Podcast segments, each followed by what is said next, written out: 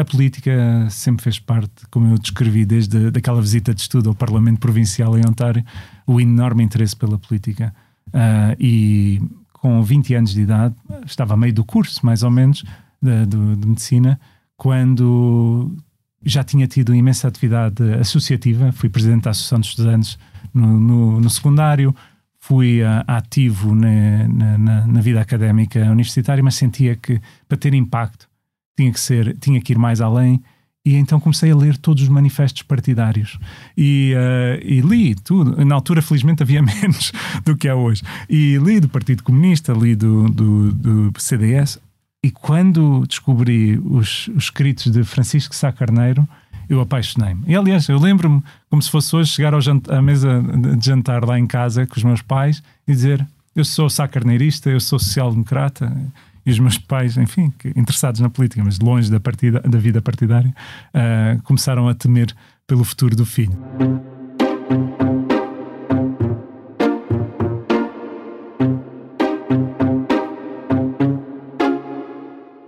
Olá, bem-vindos de volta ao podcast do Expresso Céu é o Limite, um podcast sobre carreiras e liderança, onde semanalmente lhe dou a conhecer a pessoa por detrás do líder e recebo neste espaço os gestores que estão a marcar o presente e os que não pode perder de vista, pois prometem mudar o futuro.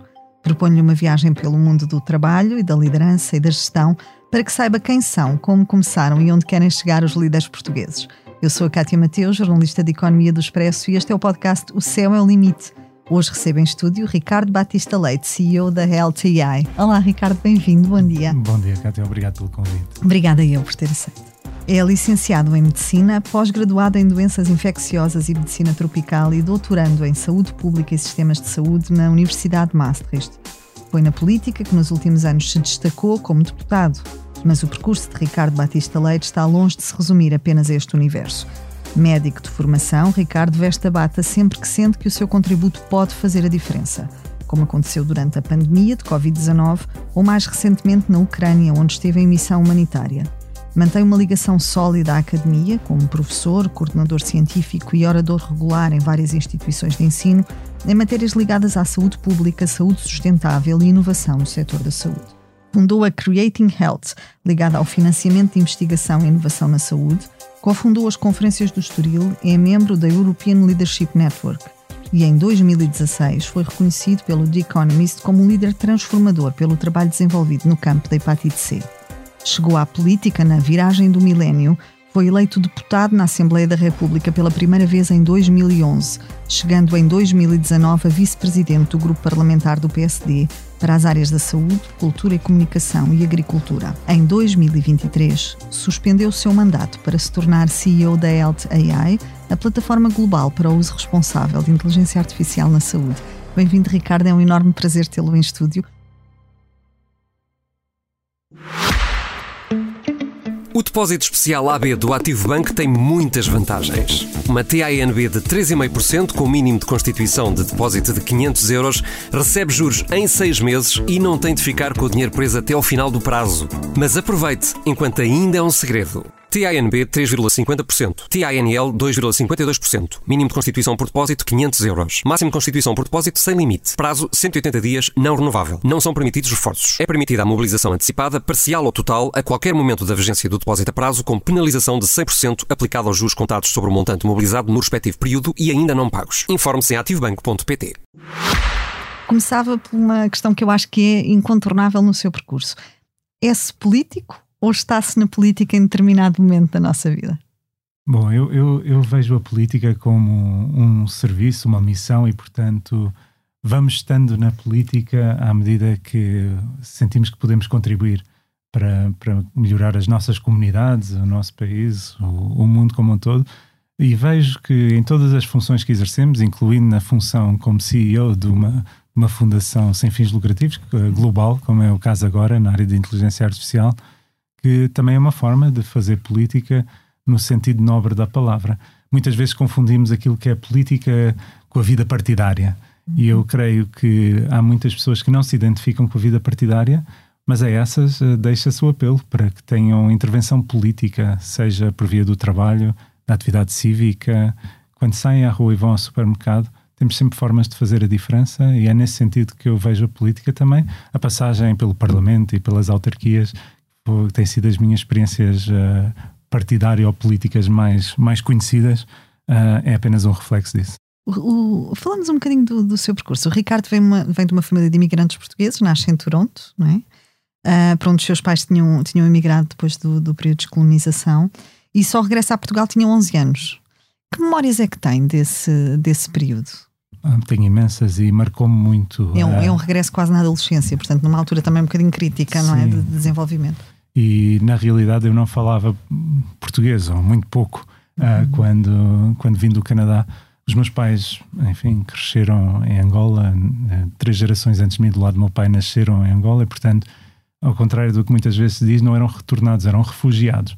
E, uh, e, Portugal, na confusão que estava em 75, uh, foram para o Canadá, começaram uma vida nova uh, e que, com grande sacrifício, permitiram-me a mim e à minha irmã termos de facto todas as oportunidades. E foi com esse crescimento no Canadá que tive um conhecimento mais próximo daquilo que é o ensino educativo canadiano, em que fomenta muito a participação cívica é algo que eu sinto muitas vezes falta aqui um, e que vejo uh, como tenho três rapazes lá em casa e, e vejo muitas vezes uh, que o sistema educativo não puxa tanto pelo voluntariado e participação cívica, mas também foi no Canadá que, que de certo modo descobri a política uh, desde muito cedo, escrevendo cartas aos novos anos de idade para o primeiro-ministro canadiano e, e fruto de uma visita de estudo a um parlamento provincial de, de Ontário, uh, no Canadá, onde de facto vi esta realidade de um conjunto de pessoas selecionadas pela comunidade para tomar decisões em nome da comunidade. Foi assim que eu percepcionei e eu achei um, um, algo extraordinário. Quando vim para, para Portugal, de facto, os meus pais, com grande sacrifício financeiro, puseram-me durante um ano numa escola internacional para, para poder aprender o português enquanto continuava o ensino em inglês. Eh, eh, na altura, valorizava muito as notas e os meus pais tinham noção que era algo que eu correria riscos se entrasse diretamente no sistema de ensino português e depois transitei para, para a escola portuguesa, criando um novo grupo de amigos. Felizmente, essa transição, fruto muito do, do esforço dos meus pais, foi, um, foi uma transição positiva e hoje uh, consigo disfarçar falando português, é, sendo que a maioria não percebe que, que, há, que há uma aprendizagem tardia. Diria que essa, essa experiência de, de integração num país que, que, no fundo era o seu também, e é o seu, uh, o moldou uh, como pessoa e no líder que acabaria por, por se tornar mais tarde? Influencia muito como pessoa, inquestionavelmente. Uh, eu recordo-me uma das primeiras coisas, como um jovem adolescente a chegar a Portugal, que mais me chocou foi ver as casas empardadas, ou seja, com muros à volta, algo que não era muito comum, absolutamente inexistente no meu bairro, em Toronto. e depois, outra coisa que me chocava era ver casas lindíssimas com jardins e por aí fora, e depois à porta de casa a calçada por arranjar. E as pessoas diziam que estavam à espera da junta de freguesia ou da Câmara Municipal para arranjar a calçada, e isto seria impensável no contexto em que eu fui, em que eu cresci, em que aquilo está a desvalorizar a minha propriedade. Eu vou tratar e não vou estar à espera que venha alguém. E esta questão de cultura cívica, de participação na comunidade, de que comuni aquela, aquela calçada também é minha e eu não vou ser indiferente àquilo que é um buraco à porta da minha casa, foi algo que, que me influenciou muito. Outra questão que eu, e que eu acho que hoje estamos a viver tempos muito difíceis no país, são reflexos de, uma outra, de um outro traço que, que eu que tenho visto, que é o traço de uma certa inveja, eh, usando a palavra certa que é no sentido em que no Canadá eu via, por exemplo, um vizinho que tinha muito sucesso na sua carreira e conseguia comprar um Porsche e os vizinhos ao lado congratulavam-no e diziam: Eu vou trabalhar tanto se um dia quiser ter um Porsche também. Muitas vezes aqui vê-se exatamente o inverso. O vizinho compra um Porsche Uh, a primeira coisa é as pessoas pensam que roubou para comprar o Porsche e a segunda é como é que eu vou fazer para, para poder riscar aquele Porsche. Estou a exagerar, como é óbvio, mas a verdade é esta. Nós temos muitas vezes uma cultura em que não celebramos o sucesso dos outros e isso resulta do facto de não termos este espírito de, de comunidade que eu acho que nos prejudica muito e que isso se reflete na política, nos negócios, na nossa vivência em comunidade. Eu gostaria de ver um Portugal cada vez mais em que as pessoas de facto tivessem, tivessem uma maior ligação humana, que muitas própria, vezes falta. Na própria progressão na carreira, não é? Porque temos muito aquela ideia de que se a pessoa sobe, não sobe por mérito, sobe porque deve favores a alguém ou por alguma coisa, não é? E portanto, eh, eh, eu acho que aquela cola que, que supostamente liga às organizações Uh, e que liga as pessoas às empresas e que as faz uh, progredir e ajudarem-se mutuamente nessa progressão é basicamente inexistente, não é? É muito. Uh, é quase impossível encontrar-se hoje uma empresa onde se possa dizer isso, que, que os líderes inspiram outros líderes, não é? No fundo. Tal e qual. Eu acho que a ausência de uma cultura de mérito, de um modo uhum. geral, prejudica as, as empresas Sim. e as instituições públicas também. comecei a minha carreira uh, no Serviço Nacional Sim. de Saúde e uh, o mesmo se poderia aplicar. Uh, e, e, nesse sentido, eu acho que quando nós vemos os casos de sucesso, também os há em Portugal, esses casos, normalmente as pessoas sentem, primeiro, compreendem a missão da entidade uhum. onde estão a trabalhar, seja uma empresa ou uma entidade pública. Segundo, Uh, revêem-se nas lideranças, reconhecem que quem está na liderança tem mérito para lá estar. E terceiro, sentem um caminho também de progressão, ou seja, percebem que a sua, o seu trabalho, a sua missão está a contribuir para algo maior, há um sentido de propósito, uhum. mas também há a possibilidade de poder fazer parte desse caminho de liderança, ou seja, uma pessoa não está estagnada no lugar onde está e sabe que por via do trabalho se pode afirmar. Esta cultura uh, de valorização do trabalho como forma de afirmação pessoal, eu acho que é algo muito importante. E, e, voltamos à questão dos valores que eu acho que estão em crise e que são vitais. Eu, quando vim para Portugal, o meu pai tinha tido a formação dele em Angola depois do, do meu avô ter falecido quando ele tinha 7 anos de idade. Ele era piloto comercial, mas o avião foi abatido no contexto da guerra por acidente.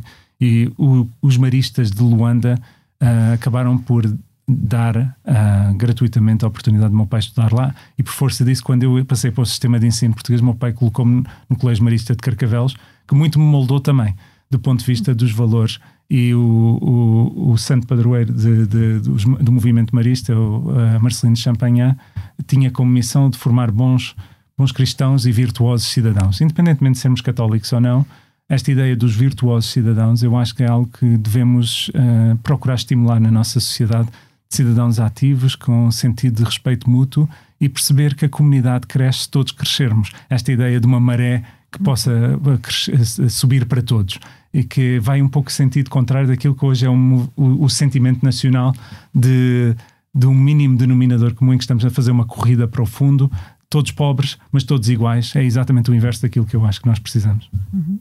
Ricardo, a medicina na sua vida, quando é que surge? É, era uh, aquela ideia de aquela, aquela pergunta típica que se coloca às crianças de quando fores grande, o que é que queres ser? Queres ser médico? Ou é uma coisa que não surge aí, surge mais tarde? Quando é que isto aparece na sua vida?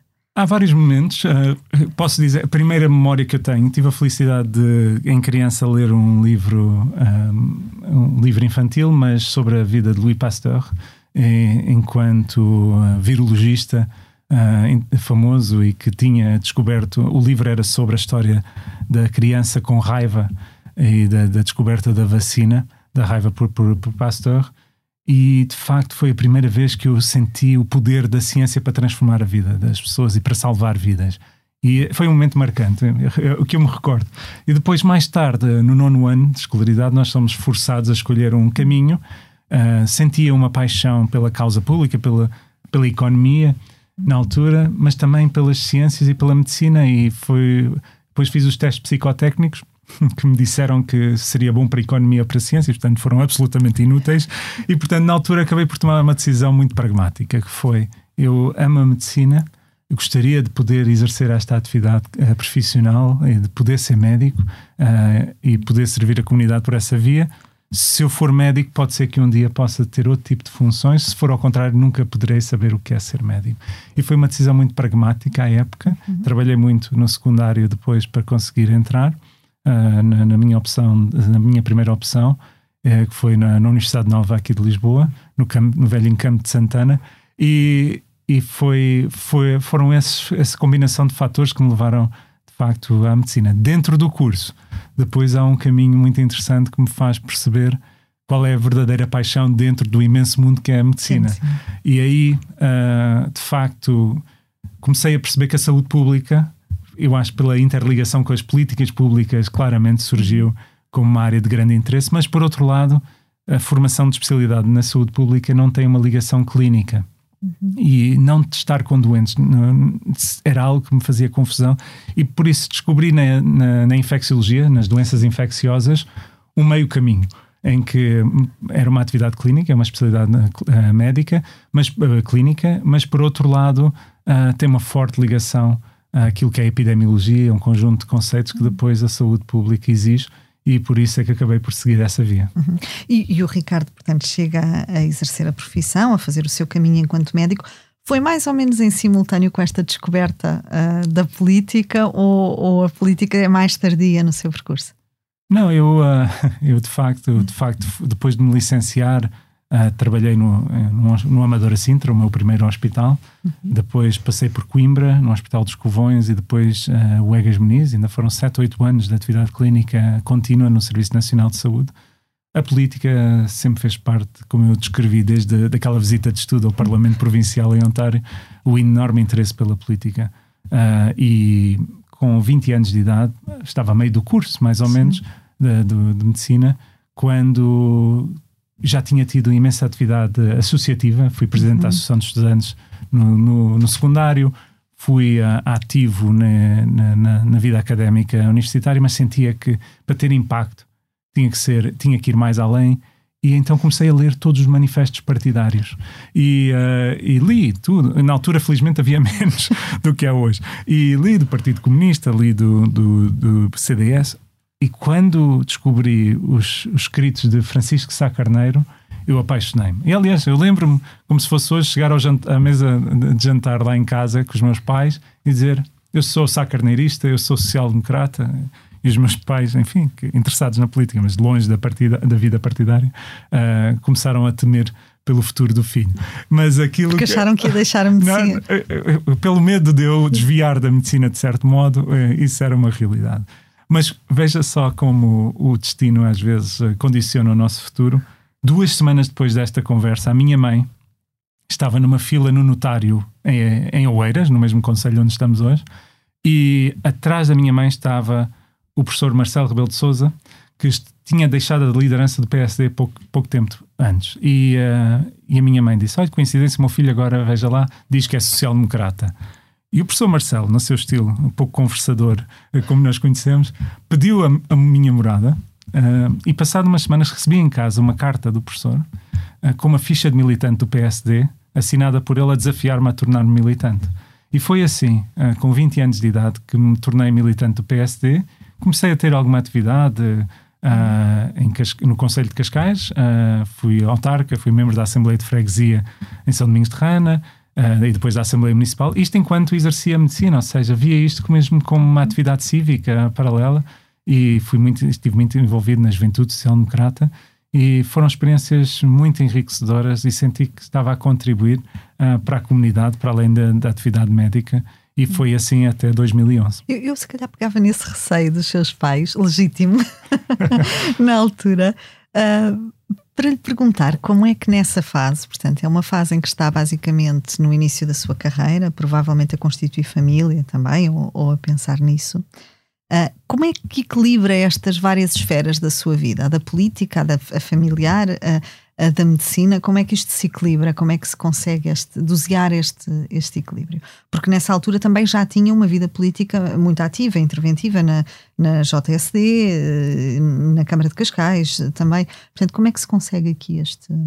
É, é, os principais sacrificados para quem acaba por uh, enverdar pela vida política são, são os familiares e os amigos, porque acabamos por nos dedicar sobretudo se fazemos a política paralelamente àquilo que é a nossa atividade profissional, como era o caso na altura, em que basicamente a atividade política eram as noites, uh, tipicamente as vidas partidárias estendem-se noite fora, com grande sacrifício na manhã seguinte, devo dizer, para quem tem que fazer um serviço de urgência de 24 horas, por exemplo, uh, mas também uh, aos fins de semana, onde há uma intensa atividade política ou partidária. Para o próprio, quem faz isto, quem corre por gosto não gansa e quem é apaixonado pela vida pública, uh, como é o meu caso, não, não custa. Agora, reconhece que uh, quem está connosco muitas vezes sofre por isso E à medida que vamos constituindo família, tendo filhos, é um sacrifício cada vez maior, mesmo para o próprio.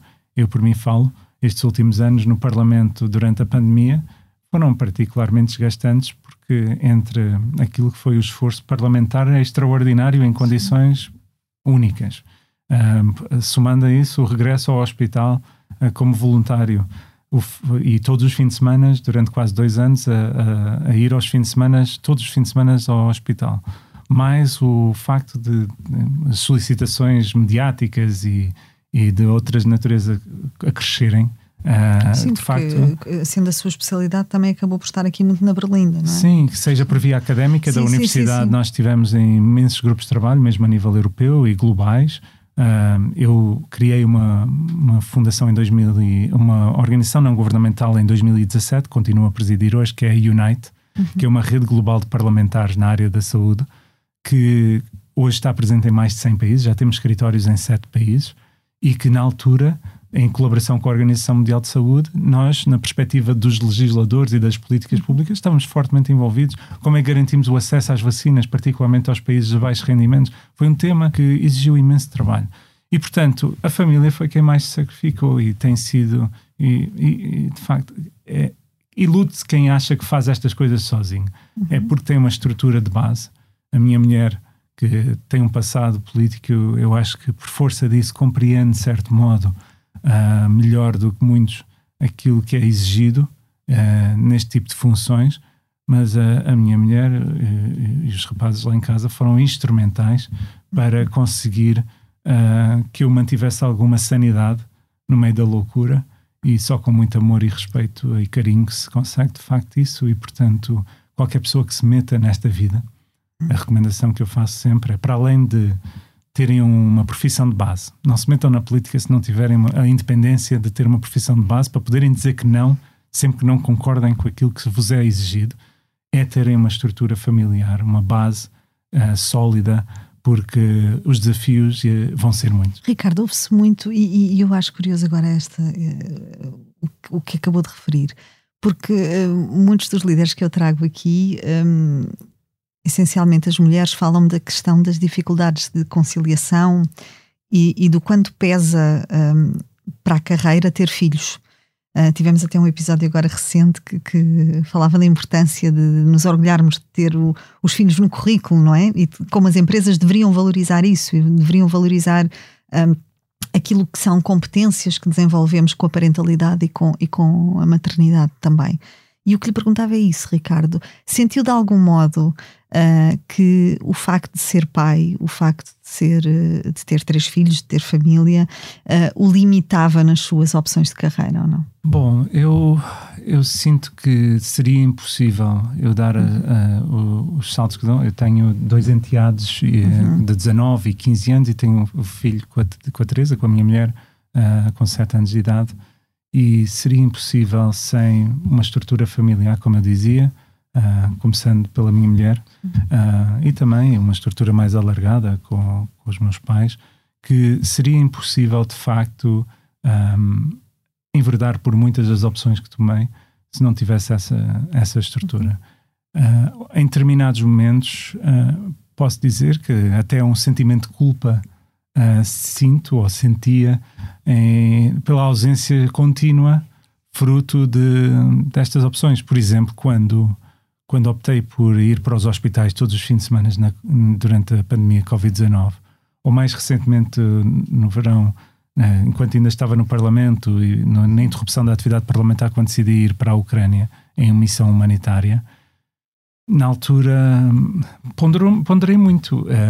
Claramente limitei o tempo que estive uh, na Ucrânia, por exemplo, fruto também disso, e não, não escondo um certo peso na consciência quanto é que eu estarei a prejudicar uh, a família e o, o, meu papel de pai também uh, nesse esforço, mesmo hoje, como CEO da Health AI, é uma agência global para a inteligência artificial responsável na saúde e, portanto, pela sua missão global, obriga a uma ausência muito frequente. E muitas vezes é um fator que, que me leva a ponderar uh, este equilíbrio uh, que não é fácil. Uh, assumimos sempre que é um momento, que é, é um esforço momentâneo, mas é fundamental mantermos os pés na terra, termos conversas honestas com os filhos, com a, com a mulher ou com o marido, com a nossa família e com o nosso círculo mais íntimo, para manter, uh, para ter a certeza de que não estamos a falhar naquilo que é essencial. Porque no final do dia, a política, as empresas, tudo continua sem nós.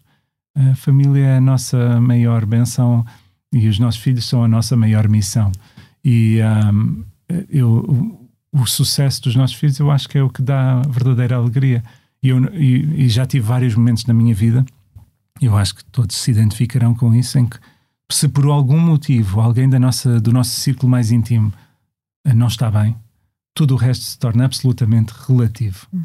E é nesse sentido que procuro manter essa, essa clarividência, o que nem sempre é fácil com a intensidade dos dias de trabalho, como sabe. Ricardo, a determinada altura do seu percurso, acaba por colocar a medicina em segundo plano para se dedicar em exclusivo, ou quase em exclusivo, à política.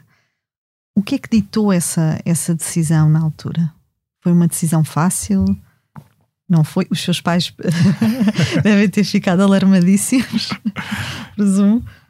É, é, bom, de facto a minha família sempre me apoiou, embora sempre com grande preocupação, sobretudo a exposição pública, que é difícil, um, e, e, o receio de poder, de facto, um, levar a um desvio de um caminho profissional relativamente sólido e que, e, seguindo os trâmites de uma visão profissional clássica, era seguir em frente e não, não pensar em desviar. Mas uh, eu recordo-me bem, estava na altura, no âmbito de, do internato, estava a fazer um estágio na Organização Mundial de Saúde, em Copenhaga, quando cai o governo uh, de Sócrates, uh, e por causa da, da chamada da Troika a Portugal, e na altura fui desafiado a integrar as listas uh, do PSD para a Assembleia da República.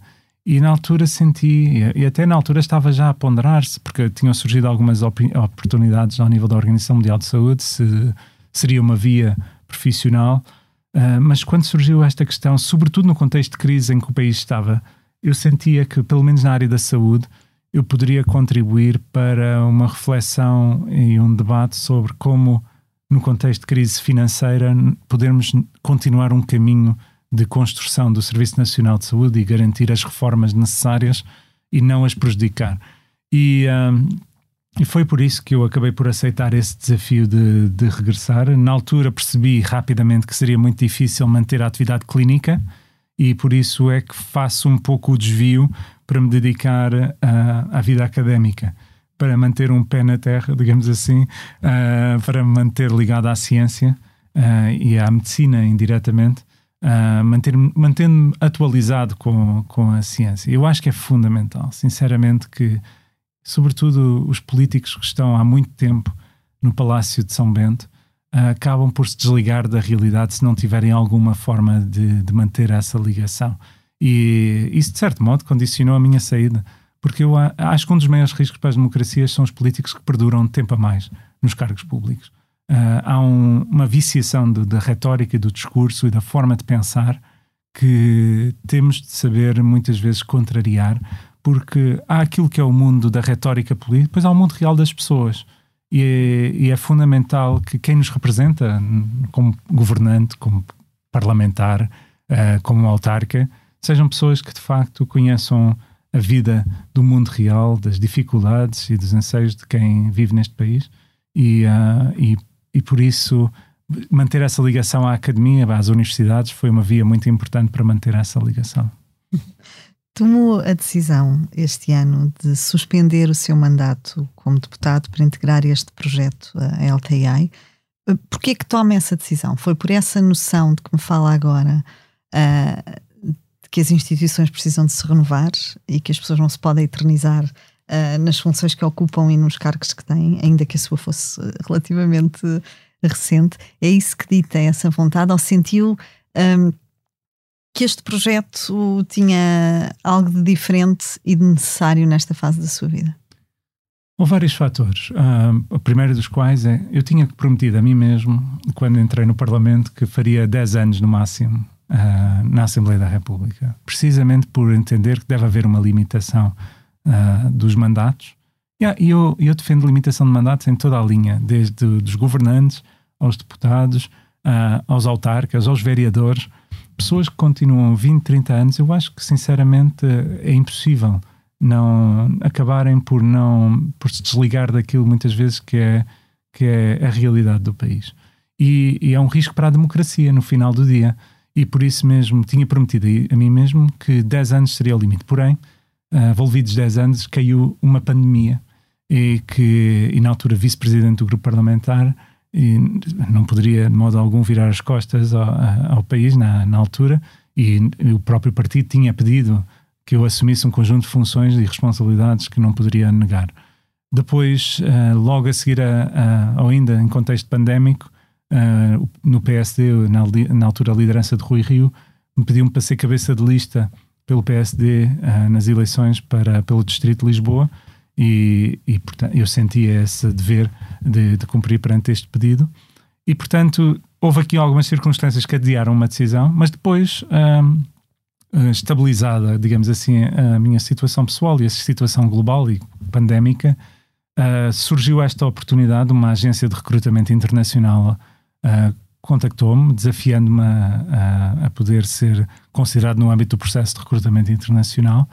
E a parte, uh, enfim, da saúde, como é óbvio, me é intrínseca, mas também sempre tive, por força também muito do meu pai, que é das tecnologias de computação, estive muito ligado à, área da, das tecnologias de informação, seja academicamente, seja profissionalmente.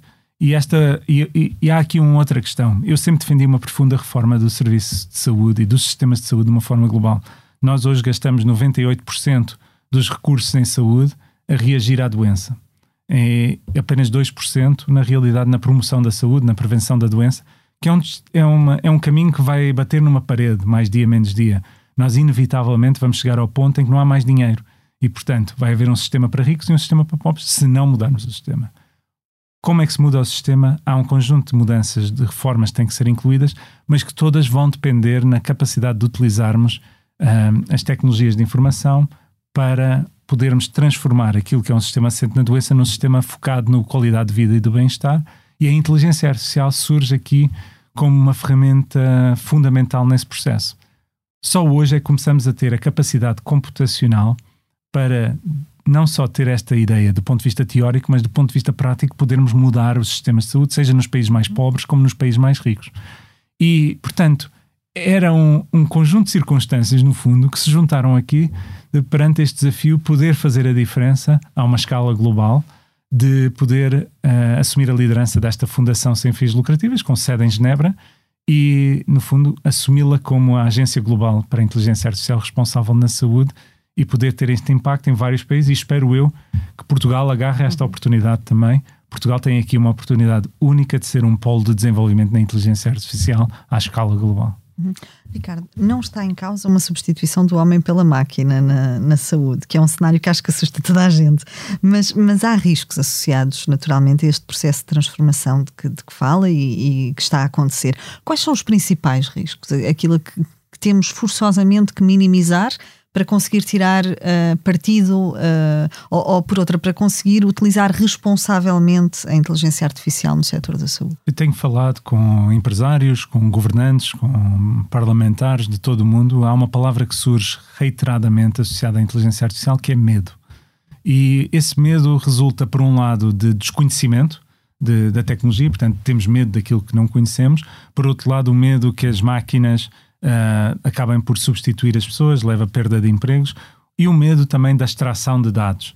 E eh, eu diria que este último ponto é relevante porque, sobretudo nos países mais pobres, já estamos a ver uma colonização digital em que antigamente a colonização assentava muito na extração do ouro, hoje a colonização assenta na extração de dados, que tem um valor superior ao ouro em muitos contextos e que estes países, até há governos que pagam às empresas para depois, no final do dia, terem este processo de, de extração abusiva que coloca em causa a própria soberania dos países.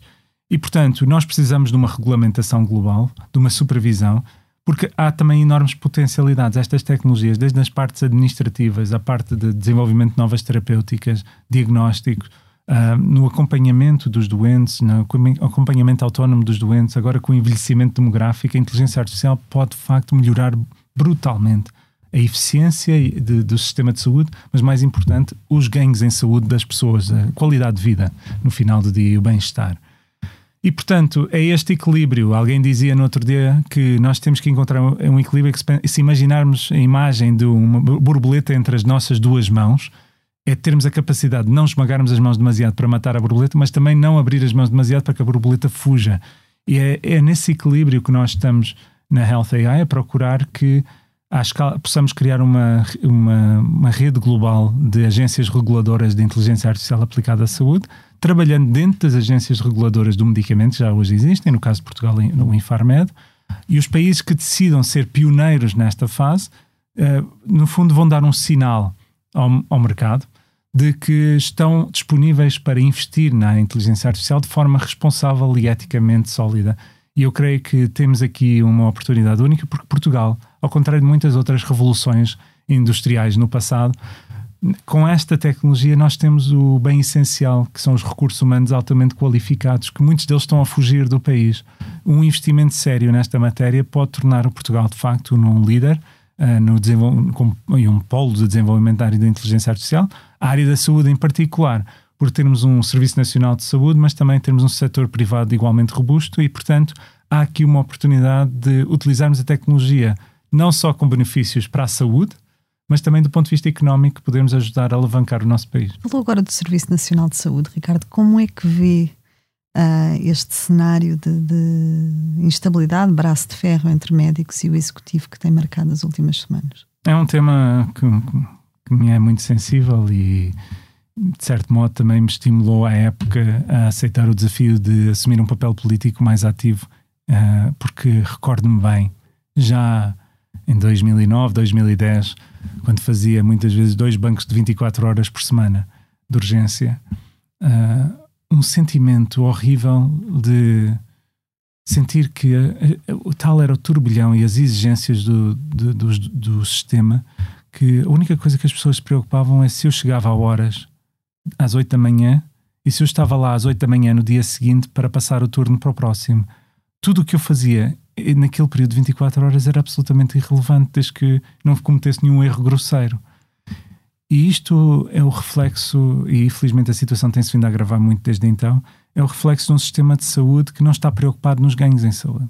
Se houvesse um, um esforço real em medir os resultados, em cada profissional, como é que a intervenção de cada profissional está a melhorar ou não a saúde dos doentes, e aliás criar incentivos financeiros em função dos resultados em saúde, poderíamos mudar radicalmente este paradigma. E, portanto, no final do dia, os profissionais de saúde sentem-se como partes de uma linha de, de, de uma fábrica uh, industrial em que as pessoas pouco valorizam o seu trabalho, são vistos como meras peças de uma mecânica maior. E quando assim é, sobretudo pessoas que fizeram uma formação com tanto esforço para poderem, no fundo, servir os doentes, que é para isso que são, que são formados os médicos, os enfermeiros, os farmacêuticos, os técnicos de saúde se sentem que não podem cumprir a sua missão e que ninguém as valoriza, a desmotivação vai, vai, vai se impregnando. E isto foi o que foi acontecendo, agravado depois pela pandemia, com um acelerar de, no, do processo de desgaste físico, mas também psicológico. Graves problemas de saúde mental se vivem no mundo, no país, entre os mais jovens, mas também nos profissionais de saúde. Não aguentam mais. As pessoas, nós, olha, esquecemos, parece que a pandemia foi há muito tempo ou quase que parece que foi um sonho uh, que não aconteceu, mas é preciso não esquecer que em março de 2020 muitos profissionais de saúde saíram das suas casas, deixaram as suas famílias para ir viver para hotéis e para hostéis porque tinham medo de poder infectar os seus familiares com vírus que na altura desconhecíamos na realidade o seu impacto e os impactos a longo prazo. Felizmente não foi tão grave quanto pensávamos, morreram cerca de 7 milhões de pessoas em todo o mundo, mas podia ter sido muito pior. Imagine-se um vírus uh, ou um, um patogénio que pudesse matar também os mais jovens à mesma velocidade que nós víamos na população mais envelhecida, ou que tivesse uma taxa de reprodução muito maior. Os riscos pandémicos são brutais e nós não sabemos o dia da manhã, daí que devemos aprender com as lições passadas. Um, mas dito isto, eu diria que uh, os profissionais de saúde hoje, aquilo que nós vemos nos jornais, entristece-me por vezes, tudo se limita a uma discussão salarial quando é muito mais do que isso. se pensarmos num médico, muitas vezes um médico especialista, uh, que de facto ganha muito abaixo daquilo que é a média europeia, uh, mas ao mesmo tempo se pensarem que esse médico ninguém valoriza aquilo que está a fazer. Muitas vezes não tem sequer um cacifo onde guardar a bata, guarda no porta-bagagens, porque não tem onde guardar. Uh, sente que não tem tempo para tratar dos doentes adequadamente, não tem os meios para tratar até insegurança. Tudo isto contribui para um sentimento de desmotivação. Soma-se a isso, voltava, voltava ao início, quando nós falamos o que é que torna as empresas de sucesso. Uma das coisas que eu mencionei é o sentido de missão e de visão da liderança. Há demasiado tempo que ninguém percebe para onde é que se quer levar o Serviço Nacional de Saúde, ou o próprio sistema de saúde como um todo. Qual é a visão de futuro a 10 anos? Estamos todos em, sempre em constante crise, em constante uh, situação de emergência, a pensar como é que vamos resolver os escalas de urgência do próximo fim de semana e como é que vamos garantir este inverno não seja um colapso. E ninguém está a pensar como é que vamos transformar o sistema de saúde com o envelhecimento populacional, com o crescimento das doenças crónicas como a diabetes e as doenças cardiovasculares, em que objetivamente não se vê uma estratégia para reduzir a carga da doença e para melhorar a saúde das pessoas e o bem-estar, o que passa por uma mudança radical do sistema, porque passa por nós termos um sistema de saúde que utilize a capacidade instalada no país como um todo, que seja capaz de ter indicadores claros de como é que nós queremos reduzir essas cargas de doença e criar incentivos financeiros. Não é só dizer que vamos aumentar o salário, vamos criar prémios de incentivos em função de se, se a população fica mais saudável, darmos prémios aos nossos profissionais para que esses profissionais se sintam motivados dentro da sua comunidade a trabalhar com as farmácias, com as escolas, com as empresas, para criar um ecossistema para a saúde. No fundo, os profissionais sentirem, sentirem que fazem parte de algo maior que pode transformar o país. E se nós formos capazes de fazer isso, a saúde pode ser um dos motores para o desenvolvimento também económico. E é nesse sentido que eu creio que não tem havido lideranças inspiradoras suficientes e que tem levado a que muitos profissionais, infelizmente, optem por se ir embora. Veja-se entre 2015 e 20, 2022, imigraram mais enfermeiros do que aqueles que se formaram no nosso país. Uh, ou, ou deixam o SNS para ter outras atividades no setor privado ou outras, o que acaba por ser sempre um, um caminho de desgaste do próprio sistema de saúde e quem paga no final do dia não são as pessoas que têm possibilidade depois de recorrer ao privado ou ao estrangeiro, são as pessoas que menos recursos têm, são os mais vulneráveis, os mais marginalizados. Eu comecei a minha carreira uh, no, nas doenças infecciosas, as pessoas com VIH, com tuberculose, com hepatites, são muitas vezes as pessoas com, que estão na margem da sociedade, que muitas vezes a sociedade prefere ignorar que existem. São essas as pessoas que vão ser as primeiras vítimas do colapso de um serviço público de saúde e por isso eu espero que todos os líderes uh, da dimensão sindical, associativa, das ordens profissionais e do governo uh, compreendam que precisamos de ter um pouco mais de visão e devolvermos a esperança às pessoas. Ricardo, disse-me há bocadinho que o seu pedido de, de suspensão de, de mandato como deputado uh, se torna efetivo uh, esta semana, não é?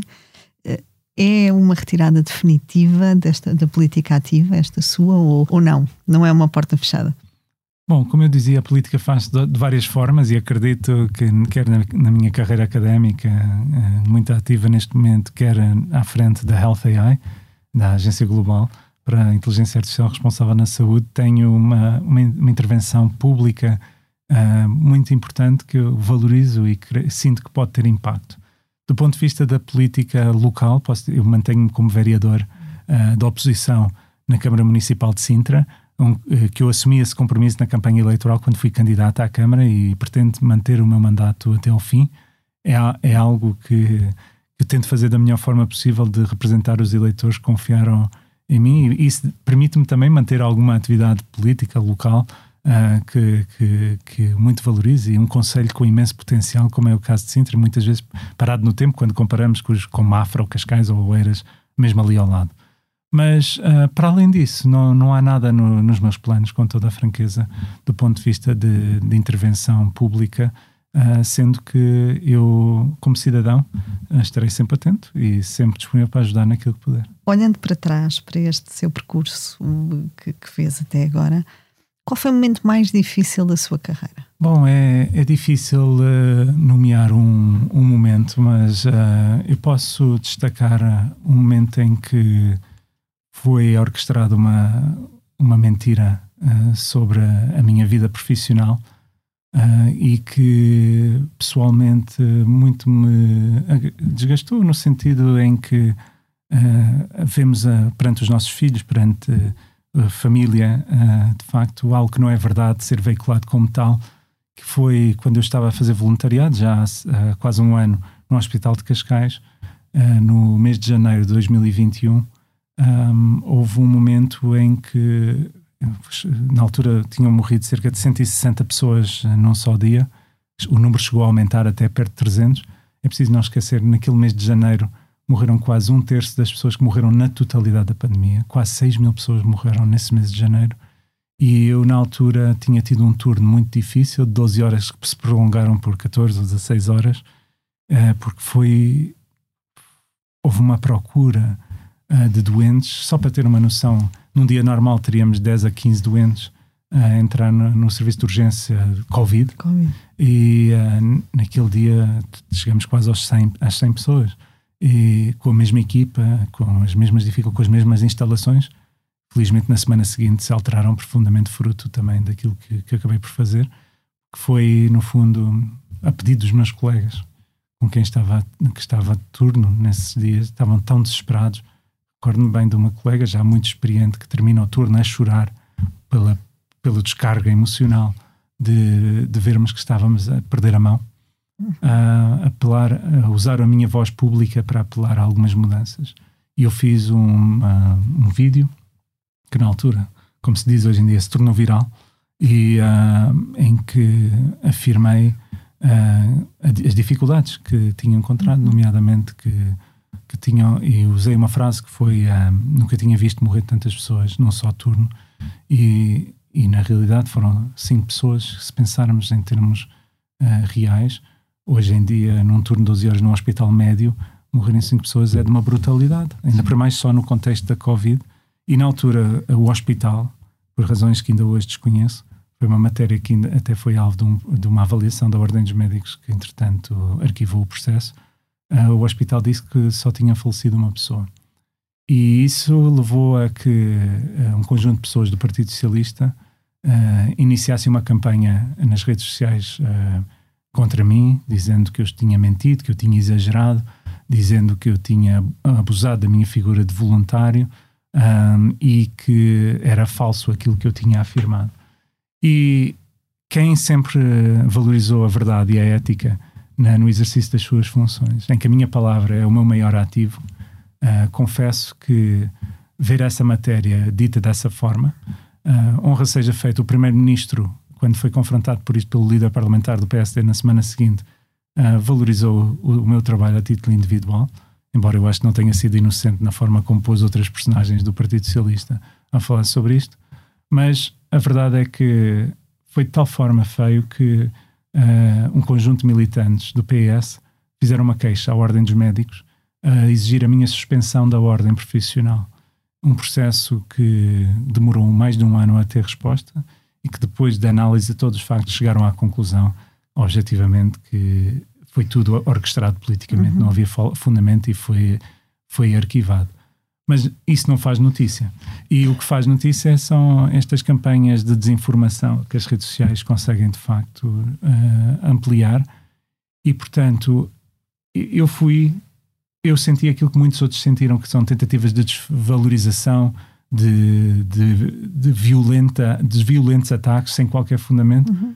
Quando, e a verdade é esta: uma semana depois de eu fazer isto, o Conselho de Administração do Hospital de Cascais foi visitar aquele serviço de urgência, reconheceu que as condições não eram as ideais e duplicou o espaço, criou um SO, uma sala de observação para doentes Covid, que melhorou substancialmente a capacidade de resposta do uhum. hospital à época, o que só demonstra que só pecou por tardia esse tipo de intervenção. Infelizmente, sinto que se não tivesse feito aquilo que fiz, tal não teria acontecido e, e creio que isso terá contribuído para melhorar pelo menos a qualidade de vida dos doentes atendidos naquele serviço de urgência. Portanto, foi um processo difícil, mas que teve consequências que eu creio que positivas para os doentes. Uh, mas eu acho que é um sinal dos tempos. E só para terminar, que muito depois disso tive uma pessoa anti-vacinas uh, num dia do pai em que eu estava a andar com o meu filho de 7 anos na rua, em que ele se vira para mim no meio da rua, aos gritos, uh, a dizer que eu devia estar preso à frente do meu filho. E estas pessoas, uh, depois fugiu, como é óbvio, como qualquer cobarde. E são estas pessoas que prejudicam muito, eu acho, as democracias e prejudicam muito aquilo que é a luta pela verdade e pela ciência em que eu, que eu me assento. E, portanto, não, não podemos ter medo destas pessoas, que é isso que querem que nos calemos, uh, mas que, que é difícil por vezes. É. Uh, mas, por isso, volto àquilo que eu dizia. Uh, quem se mete nesta vida tem que ter um, uma forte independência, uma forte liberdade, uh, uma, uma estrutura familiar e, sólida e um arcabouço emocional muito, muito forte também. E com isso, termos a disponibilidade de podermos contribuir para o nosso país no final do dia, quando, nos, quando estivermos ali no leito da morte, uh, poucos minutos antes. Eu acho que é isso que eu muitas vezes penso: como é que eu vou olhar para trás? Fiz tudo o que estava ao meu alcance para poder ajudar e eu acho que devemos, se todos fizermos isso, podemos tornar o, o país e o mundo um pouco melhor. Ricardo, qual é a principal lição que retira do seu percurso de carreira até agora? Eu acredito que tratar bem os outros tem um efeito boom, boomerang. Uh, e às vezes uh, vivemos no mundo dos negócios, no mundo uh, empresarial, no mundo da política. Criou-se uma cultura de quanto mais agressivo, quanto mais tratarmos pior os outros, às vezes mais conseguimos vencer. Às vezes é verdade no curto prazo e vê-se isso.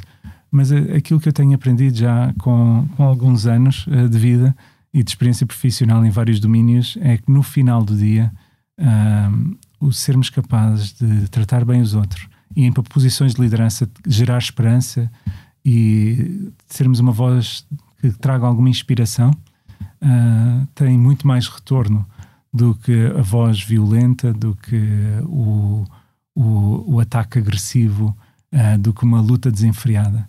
Uh, eu acho que o tempo de Gordon Greco de A Ganância é Bom, que muito dominou os anos 80, 90 e eventualmente o início de, deste século, eu acho que já passaram. E, sobretudo, os jovens, aquilo que eu vejo é que a carreira e os salários e tudo isso é importante, mas cada vez mais se vê que o propósito, o poderem servir algo maior do que eles próprios, uh, quando escolhem uma nova carreira ou um novo emprego, querem saber para o que é que estão a contribuir.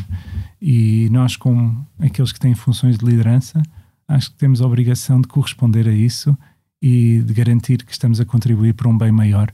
Uh, pelo menos é o que eu tento fazer nas várias facetas da minha vida. O que é que o inspira, Ricardo? Uh, tenho várias fontes de inspiração, uh, devo dizer. Muitas vezes começo pelo meu filho, uh, que diz coisas que me surpreendem todos os dias. Eu acho que qualquer pessoa, então, um filho com 7 anos, de facto, são de uma imaginação tremenda e veem as coisas uma, com uma clarividência que muitas vezes nós, com, com a complexidade da vida, não vemos. a carreira, o, o, o, meu pai, que eu já citei aqui, que tem esta vida com a minha mãe de demonstrar que, mesmo perante a adversidade, é possível dar aos nossos filhos pelo menos um sentimento de segurança e fazer-nos acreditar que podemos alcançar o que nós quisermos por via do trabalho e mostrar como, por via do trabalho, se consegue de facto fazer a diferença e nos confirmarmos como pessoas e nos afirmarmos na sociedade. É, essa é uma fonte de inspiração uh, inquestionável e que está uh, impregnada naquilo que é que é a minha, que é a minha vida. E, portanto, uh, eu, sou, eu sou um homem de fé. Uh, acredito muito que nós temos um, vivemos num, num mundo em que servimos um propósito maior.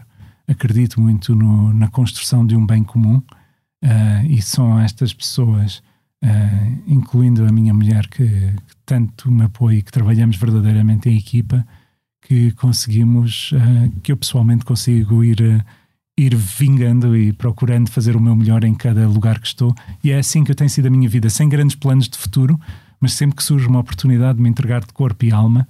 E, uh, e tem sido possível graças a, a, este meu círculo íntimo, mas poderosíssimo, e que me ajuda a fazer a diferença, ou, ou pelo menos a tentar. Obrigada, Ricardo. Fechamos assim o episódio 2 do Céu é o Limite, que contou com a edição e sonoplastia a cargo de Ana Marques. Tivemos connosco Ricardo Batista Leite, CEO da LTI. Obrigada, Ricardo, foi um prazer tê-lo em estúdio. Quanto a nós, marca encontro consigo daqui a uma semana. Até lá, fique bem, já sabe, o Céu é o Limite.